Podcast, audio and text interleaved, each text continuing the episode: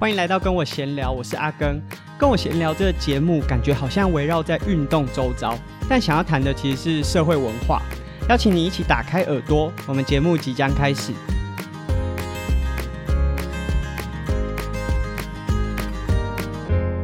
阿根啊，大概在去年的呃六月左右，成为呃南一健体领域的课本作者群之一。那我写的啊，健体领域就是健康与体育。那我写的篇章是铁人三项，被放在国中的第三册，也就是八年级上学期。所以你读到八年级上学期的时候，有可能就会看到我写的内容。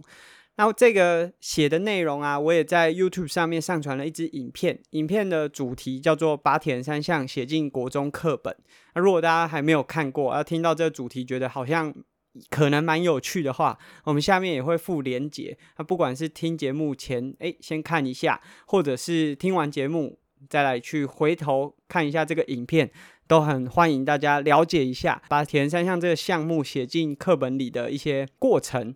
和大家想的一样，我在写这本课本的时候啊，就很惊讶，就发现哇，原来现在体育课本里面内容写的这么详尽啊！我以前跟大家一样，不知道体育课原来还有用课本，一直到我到呃私立的学校去兼体育老师的那一段期间，才发现哦有课本，但其实课本的内容有些无聊啦，就是它就是教你啊、运球的动作啊，但是你可以想象，我们现在 YouTube 已经这么。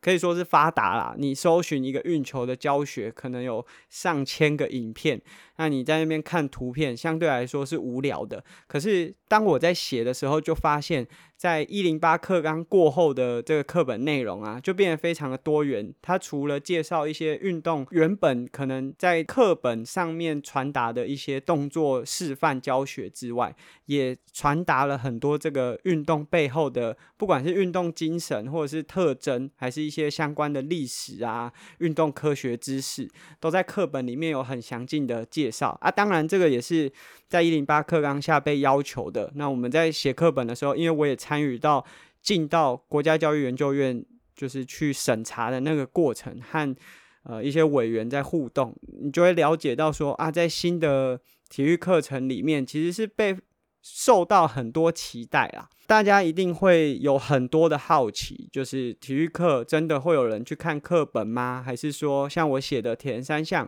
有真的有办法在学校里面被拿出来上吗？所以这就是我们这一集想要讲的内容。先讲一下好，在课本里面啊，我把铁人三项叫做证明为三项全能，这是因为其实铁人三项指的就是 Ironman Triathlon，它指的是一个。特殊的距离，那它是一个算是注册商标。如果在英文上的话，你不能随便去使用，你必须是授权使用的。被翻译成铁人三项之后啊，就被呃大家一直用。你不管是什么距离、什么单位办的赛事，都是用铁人三项。但其实这是不正确的。那正确的名称应该就是叫三项全能。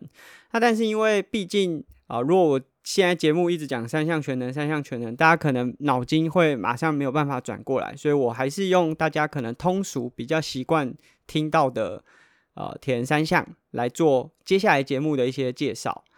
那基本上我们在写这个南一的国中第三册课本的时候，除了我的铁人三项是属于一个比较新的运动之外，还有包含了藤球、潜水一些也是很新的运动，然后未来。我们的教科书的编写计划里面也同样放入这些新兴的运动。那刚刚就讲了，大家一定都会很好奇，真的有办法每一间学校都上吗？那在谈这个问题之前，我们先回想一下自己以前上的体育课是什么样子。我相信，嗯，虽然可能年纪每个听众的年纪可能有一点差异，可是大家的经验应该会很接近，除非是。可能现在还正在上课的一些学生，可能跟我们有一些落差，其他大部分可能都很像。体育课有两个状况，第一个状况就是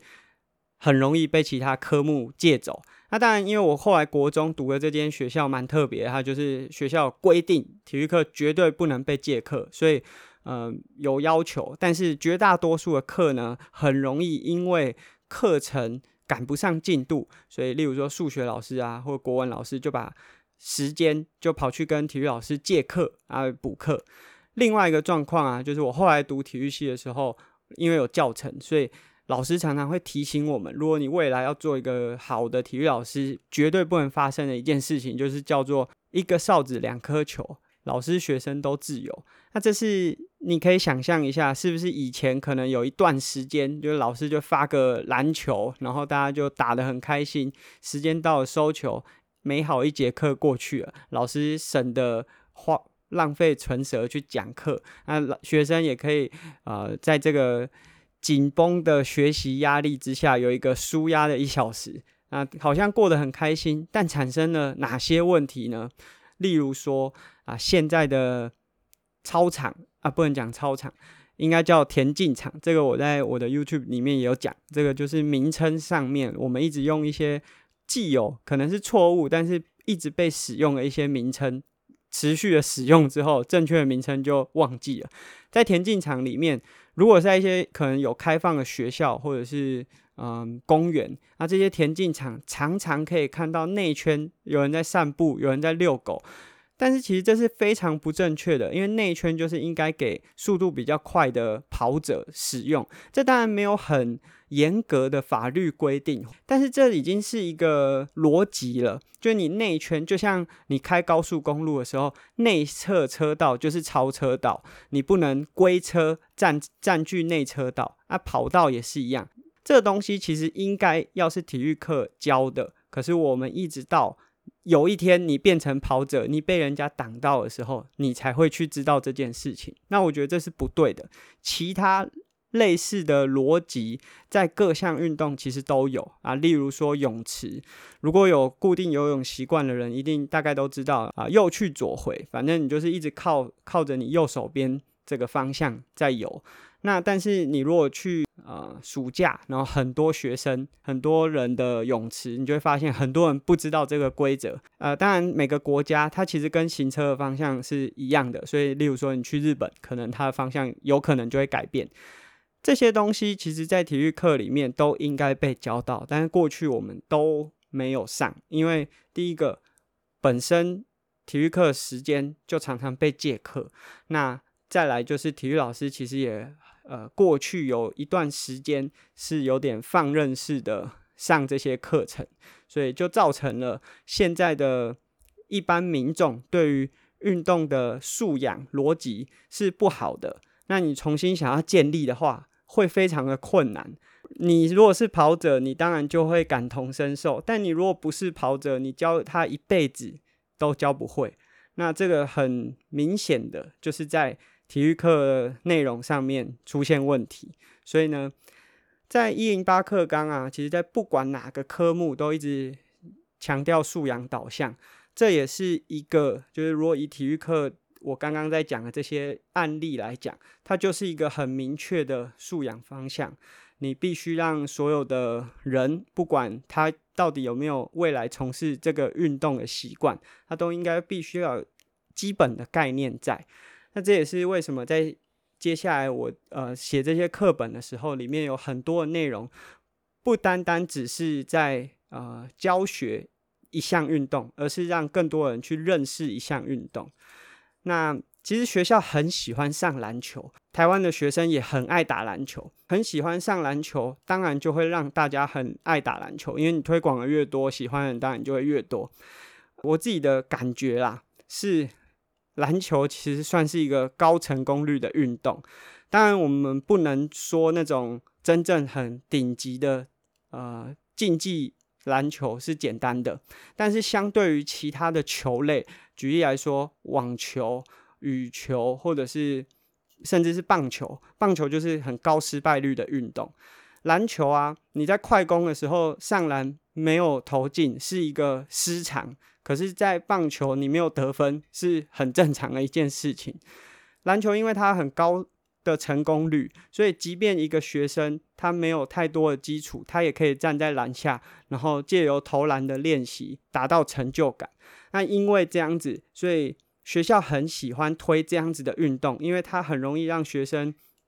享受到成功的感觉。可是也因为这样子，学校一直推篮球，反而很多高失败率的运动，或者是需要花很多时间才能建立基础的运动，就没有办法被推广啊。例如说刚才讲的棒球，那当然棒球可能有一些场地上的限制啊，或者是很多原因，但这绝对不是主要原因。因为我相信，如果国外其他的国家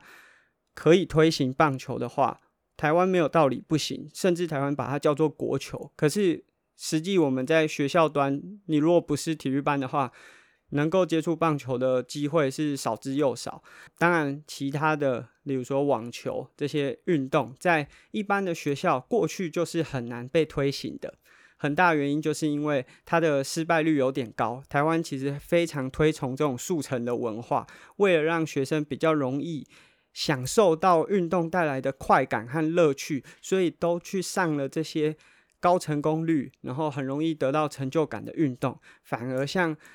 我们刚才讲一些高失败率，或者是他需要花很长时间建立基础的，例如说长跑都没有办法被推起来。那因为很辛苦，所以学生也不喜欢。可是这东西其实是需要靠教育去累积、去堆叠的。当然这些问题啊都是相辅 相成的。例如说，我过去的体育课都被借去上别的课了。我如果难得有机会上一堂体育课，我也只能用这种高成功率的运动来提供给学生，所以这个东西都是互相影响的。这个当然就是过去的一些体育课的样貌。那在未来的课程当中，其实很多新的老师，例如说我跟我同个时间进入大学，然后现在很多都已经进入到。呃，教育现场的同学，他们都非常投入，甚至我的一些学长姐，他们都非常投入在体育教学，提供一些特色的课程，然后特殊的教学方式。这个早在还没有一零八课纲之前，他们就已经在做这些事情了。一零八课纲的加入，反而是强化了这些学校原本已经很认真做了，去凸显出他们的优势。刚刚我们讲了。是不是每个学校都可以上铁人三项，或者是藤球，或是潜水，或者一些新兴的运动？我当然个人也很了解，这当然不是每一间学校都可以上的。不过，其实过去也是一样，在一本课本里面会放非常多的运动项目，例如说可能会有呃足球啊、排球啊，各式各样的。但是在一个学期里面，通常老师也不太可能把所有的运动项目都上完。这取决到很多呃条件因素和限制。那我们先从我刚才讲的铁人三项来讲，到底有哪些限制上面是让不是每个学校都有办法推行的？其实很能够理解。第一个是硬体上，铁人铁人三项，或者是我们接下来呃刚刚讲的一些藤球、潜水这些运动，它都有器材上面的限制，还有场地上面的限制。好，铁人三项可能需要游泳、骑车、跑步，它在场地上，很多学校如果没有泳池的话，它可能光是第一项就没有办法操作。那例如说潜水或者是藤球，很多器材都是特殊的。那当然包含像铁人三项需要自行车，也并不是每个学生都有，所以这个都会造成呃课程推广上面的一些限制。可是它到底是不是一个绝对的阻碍，我觉得也不是，因为其实我们自己在推行铁人三项的运动过程当中，也并不是一开始就一定得把三项一次串在一起。你可以先让学生了解到这个运动的特征，或者是利用，尤其是像铁人三项，它有很特殊的转换区，这都是可以去推广，然后再进一步的呃去达成它的教学目的。但是另外一个方面就是师资。因为我们在这些新的运动当中啊，其实过去在师培的过程当中，或者是例如说学校端，过去在学校、大学的大专院校或者是教程课里面是不会有这些课程的。只有极少数的大学里面有铁人三项课，那或者是说像藤球，据我所知，大概主要有在推行的也只有师大。那更何况是像潜水这种可能需要到呃海域的一些运动，都是只有少数学校有办法去培育专业的人才。当然，铁人三项近年来有越来越多的老师本来就有这样子的兴趣，如果刚刚好学校想要推这这个运动的时候是。有办法进行教学的，可是我们并不能期待说每个学校都有这样子的状况。所以，其实我在写这本课本的时候，就有一个呃想法和。对我来说，其实是有点理想的。我也还在思考，可以用什么样的方式去达成这个目的。例如说，其实我自己因为从事铁人三项，认识了非常多的选手。那我们也长期都会去思考说，这些运动选手未来到底有什么样的发展舞台和空间。那以我的想法，我就会很希望说，如果我的学校开始推行铁人三项这个运动，学校有这个意愿，但没有呃专业的人才，或许体育老师有比过铁人三项，也很乐意在学校推行铁人三项，但是在教学上可能还是有一些呃需要协助的地方。各个县市一定有铁人三项选手，无论是。呃，专业程度到哪里，或者是他是不是科班出身？啊，说真的，铁人三项到目前为止也没有什么科班出身，大部分都是自己练，然后呃有一定的结果，然后不断的自己钻研。因为这毕竟在台湾还不是一个很普及的运动。我是以学生来说，它并不是一个很普及的运动。那如果各个县市，举例来说，台北市当然没有问题。台北市在目前的铁人三项领域来说，可以算是非常重镇发展。台北、高雄，这都是有非常多顶尖选手的县市。那还有很多的县市，像是彰化、苗栗啊、云林、嗯、新竹，其实各个地方都有优秀的铁人三项选手，现役的也好，退役的也好，他们。既有铁人三项相关的知识，也很需要舞台去发挥。如果我们可以让各地的学校都了解到说，哦，我自己的县市就有对应的选手可以进行这项推广。其实说真的，它就是一个很好的机会，可以同时让学校有适当的人才可以推广运动，也可以让运动员有发挥的舞台。那我觉得这其实就是一个很好的方法，而且在这个同时，各个县市也可以整合。相关的资源，那我们刚刚讲的都还只是铁人三项这个区块。那以我写的南一课本的教材来说，总共六册，如果每一册都有二到三个新兴的运动项目，那是我刚刚类似这样子的状况的话，代表同时会有非常多的运动员和学校可以一起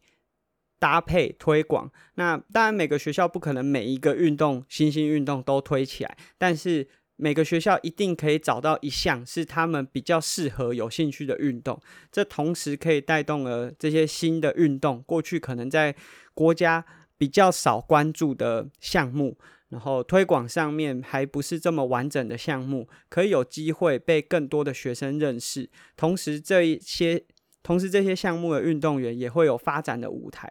我个人是还蛮乐见的，我也希望说，在我未来还会写其他。测其他单元的内容的过程中，有机会去促使这件事情的发生。那当然，我们今天节目讲的都是体育课啊，大家对于体育课的印象可能也不尽相同。可能你现在有运动习惯，但过去体育课的时候都选择在树下乘凉。可是就我们的想法，以运动从业人员当然希望在体育课的同时，就可以提供一些正确的运动观念和逻辑。即便你现在不喜欢运动，养成这些想法和逻辑，我们可以大量的避免。就是例如说，刚刚讲了跑道跑在内圈啊，或者是很多运动呃素养上面的不足，想在各个科目之间也都是相关的。你只要让更多人去理解你现在从事的东西，即便他不喜欢你现在做的这件事情，但是他理解你，他自然就会多用一些你在从事这件事情的时候思考的角度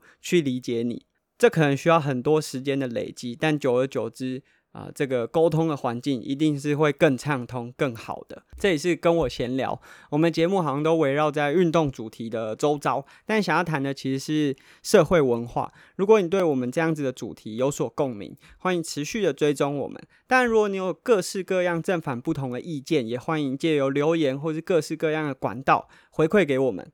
感谢你的收听，我们下次见，拜拜。